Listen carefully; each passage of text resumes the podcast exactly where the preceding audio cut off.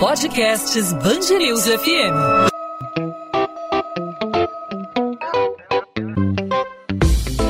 Dois às 20, com Maurício Bastos e Luana Bernardes. Quem usa o WhatsApp sabe que muitas informações falsas circulam por meio do grupo de amigos, do grupo da família, também no grupo do trabalho. E em meio à pandemia do coronavírus, o que é mito e o que é verdade? É fundamental ter cuidado na hora de se informar, duvidar sempre de alguma informação de fonte duvidosa e procurar algum órgão oficial e confiável para ter a informação correta. Bom, para tirar as dúvidas dos nossos ouvintes, as nossas dúvidas, as dúvidas de quem nos acompanha aqui na Band News FM no podcast 2 às 20, a gente vai conversar com a infectologista e pediatra da Universidade Federal do Rio de Janeiro, Flávia Gibara, para trazer luz a algumas questões que nos ocorrem nesse momento que é tão delicado, nesse momento que é tão diferente a pandemia da Covid-19 que se expande a cada dia mais nos países, especialmente no Brasil e no Rio de Janeiro. Flávia Gibara, obrigado pela participação, obrigado por aceitar nosso convite. Seja muito bem-vinda à Band News FM. Obrigada. Doutora Flávia, a gente abriu aqui o espaço para a participação dos nossos ouvintes. É uma sessão mitos e verdades, né? As pessoas é, têm dúvidas, as pessoas compartilham com a gente suas dúvidas. A dúvida de um ouvinte pode ser a mesma de um outro ouvinte. A gente tem aqui a participação pelo nosso WhatsApp da nossa ouvinte Maria de Lourdes. Ela pergunta quanto tempo demora o vírus ativo no organismo da pessoa infectada já com sintomas. Existe um tempo de atividade desse vírus no organismo da pessoa que tem a Covid-19? É, até o momento a gente está estimando aí em torno de 14 dias, né, pra, inclusive para os profissionais de saúde que já se contaminaram, 14 dias sem nenhum sintoma, a gente acredita que a infecção tenha sido debelada, mas claro que a gente a gente está diante de um vírus novo, de uma infecção nova, Cada dia a gente tem novos dados científicos, isso pode mudar. A gente tem também a participação do nosso ouvinte João Falcão. Band News, vocês teriam alguma orientação aí para passeadores de cães? Eu sou autônomo e infelizmente preciso do trabalho, não posso parar. Tem alguma orientação aí? Eu ouço vocês aí sempre, o dia todo aí durante os passeios e ainda não ouviu alguma coisa a respeito de passeadores de cães. Vocês poderiam ajudar de alguma forma aí, alguma orientação? Ele é autônomo, ainda não ouviu nada a respeito, quer saber se ele pode continuar realizando o trabalho dele passeando com os cães dos vizinhos. É, o ideal seria que serviços não essenciais não trabalhassem, porque a gente não quer que as pessoas tenham contato na rua, no transporte público, entre pessoas. Os animais, a gente está a gente tá vendo no site da, da OMS, eles não têm a capacidade de transmitir o vírus. Mas você vai manipular a coleira, você vai na casa das pessoas, pegar o elevador. Então, na verdade, ele, como passeador, ele tem contato com muitas pessoas. E a gente sabe que pessoas assintomáticas podem transmitir o vírus. Então, o ideal seria que ele suspendesse as atividades dele nesse, nesse momento que a gente está pedindo isolamento social. Bom, a OMS esclarece que não há contágio é, nos animais, né, nos pets, nos animais domésticos, mas eles de alguma forma eles podem ser vetores, não, por exemplo, na, na no contato, quando lá, o dono do cachorro abraça, beija. Na saliva, na por exemplo. Na saliva do né? cachorro, naquela lambida, mas, por exemplo, quando o cachorro vem da rua, passa por algum local que por acaso esteja contaminado, existe a possibilidade é, da, da, transmissão da Covid-19 por intermédio do, dos animais domésticos? É, não tem estudos nesse sentido, mas a, as patinhas do animal podem ser limpas, o animal pode tomar banho com frequência. Eu acredito que isso diminua bastante a chance desse tipo de transmissão que vocês estão colocando. Mas, mais uma vez, a questão do passeador eu acredito que ele deveria ficar em casa com a família dele, porque ele está se expondo de várias outras maneiras no exercício da profissão. Deslocamento, é, entrar no, no, no, prédio, conviver com uma série de pessoas que nesse momento seria o ideal que ele não convivesse. Flávia, você fala aí do passeador de cachorro que anda pela rua, esbarra com pessoas, etc.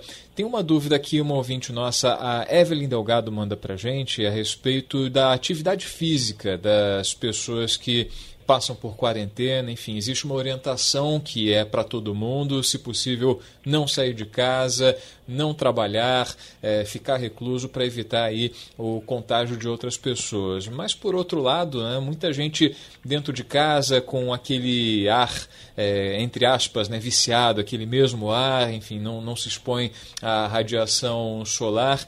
De alguma forma é recomendada uma atividade física solitária do tipo caminhada, do tipo corrida, para respirar novos ares assim. Vou aproveitar essa dizer. dúvida da, da ouvinte, porque é minha também. Eu estou precisando precisando fazer uma atividade física mesmo que dentro de casa.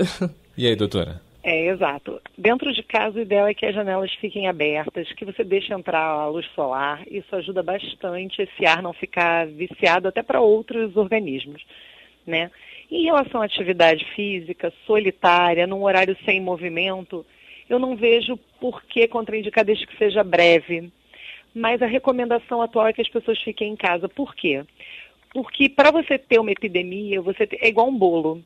Você tem que ter todos os ingredientes juntos. Então, se você tem as pessoas que aparentemente são todas suscetíveis à infecção viral e um vírus novo que ninguém tem anticorpos, e você coloca essas pessoas a uma distância é, curta, é um vírus que aparentemente consegue ficar mais tempo no ambiente, é um vírus mais infectante que os anteriores, você está aumentando a sua chance de se contaminar as pessoas que estão em quarentena porque estão doentes, porque estão com infecção viral, porque testaram até positivo, essas pessoas não devem sair de casa. Sob nenhuma alegação, nem para fazer um exercício eh, solitário, nem para dar um pulinho na padaria, nada. Porque essas pessoas estão efetivamente transmitindo o vírus. As pessoas que não têm fator de risco, que estão em casa, que estão assintomáticas, trabalhando em casa, essas pessoas podem eventualmente descer com o cachorro para passear, ficar uns 15 minutos pegando sol sozinho, mas evitar o contato interpessoal. Estou com a dúvida também do nosso ouvinte Chico, que mandou mensagem para o nosso WhatsApp. É, meu nome é Francisco, morador da cidade do Rio de Janeiro. A minha dúvida é a seguinte: se o vírus se comporta diferente em países tropicais. Por quê? É, dia 25 do 2, a Espanha registrou seu primeiro caso. No dia 26 do 2, o Brasil registrou seu primeiro caso. Hoje a Espanha, a gente verifica que ela tem mais de 28 mil casos e 1.700 mortes. E no Brasil a gente tem menos de 2 mil e menos de 30 mortes. Gostaria de saber se isso tem alguma relação por a gente estar num, num, num país tropical. Obrigado está chegando agora aqui no Brasil, né? Chegou nas últimas semanas, acho que pode ser até um pouco cedo para fazer essa avaliação, mas o que, que, você pode dizer sobre isso, doutora Flávia? A princípio, a transmissibilidade em países tropicais de clima úmido e quente, ela acontece.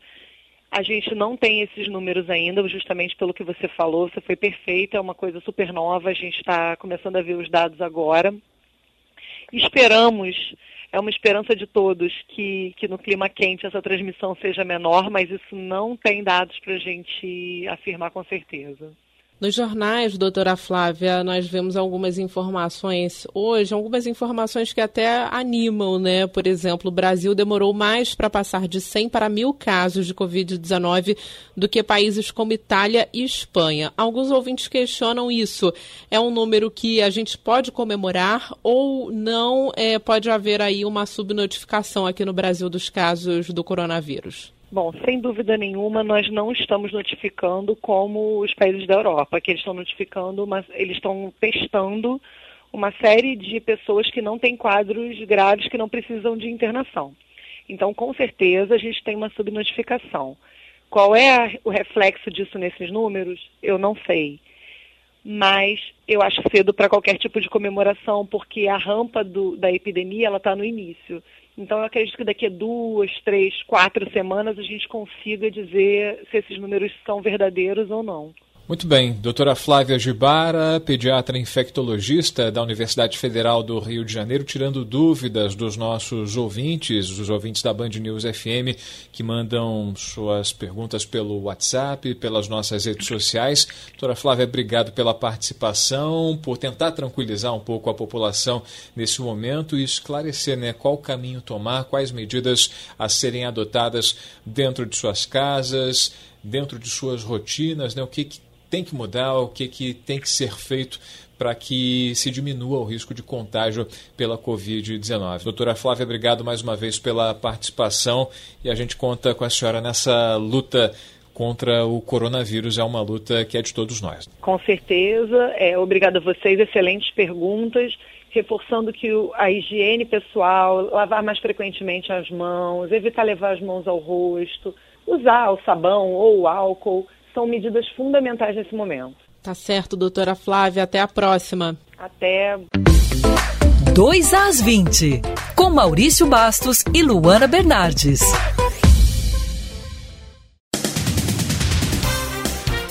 O estado do Rio registra a quarta morte causada pelo coronavírus. Nesta segunda-feira foi confirmada a primeira vítima na cidade do Rio, uma mulher de 58 anos que apresentava comorbidades. Ao todo, são 233 casos confirmados da Covid-19 no estado do Rio. A Prefeitura do Rio estuda levar idosos da favela para hotéis na Zona Sul. A assessoria informou que analisa a possibilidade, que teria como objetivo reduzir o risco de contágio dos moradores que pertencem ao grupo de risco pela Covid-19.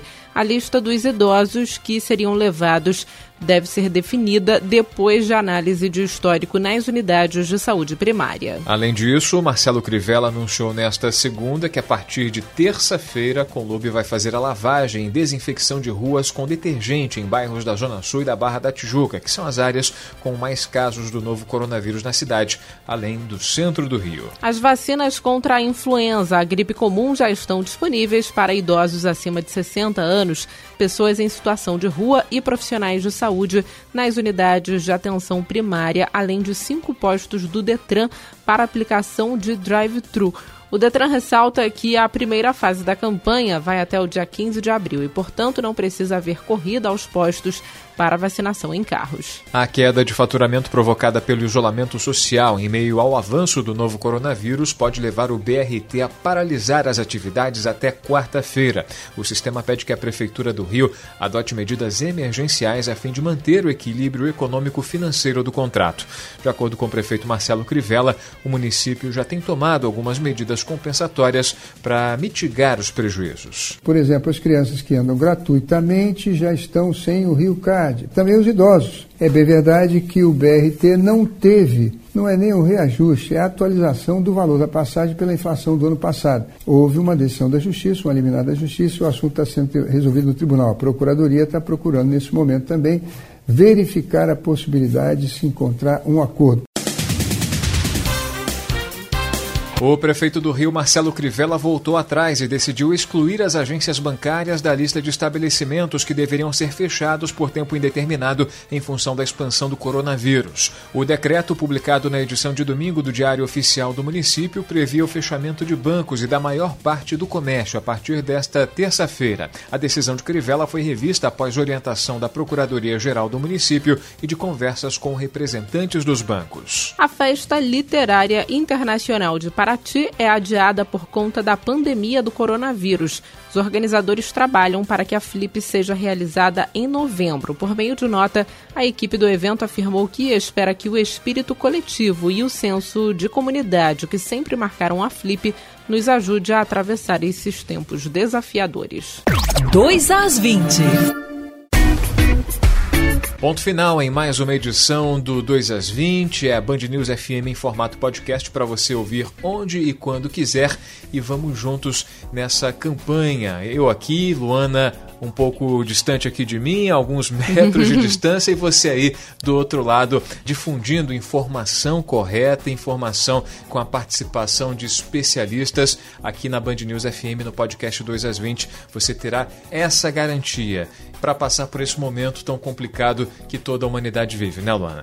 É isso aí, informação correta, apurada, confirmada aqui pelos nossos jornalistas, por toda a nossa equipe. Confie apenas no que os órgãos oficiais e o que a imprensa transmite a você. Não fique naquela dúvida de mensagem de WhatsApp, sempre cheque a fonte da sua informação. Eu lembro que o podcast 2 às 20 fica disponível sempre de segunda a sexta-feira, a partir das 8 da noite, nas principais plataformas de streaming e também no nosso site bandnewsfmrio.com.br. A gente fica por aqui, né, Maurício? É isso, como a gente sempre lembra, né? Enquanto não há vacina contra o coronavírus, a informação é o melhor remédio. Encontro marcado nessa terça-feira. Eu, Luana e você, aqui no podcast 2 às 20 na Band News FM. Tchau, tchau.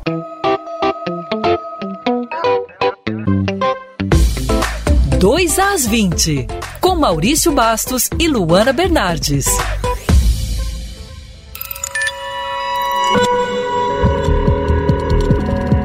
Podcasts News FM.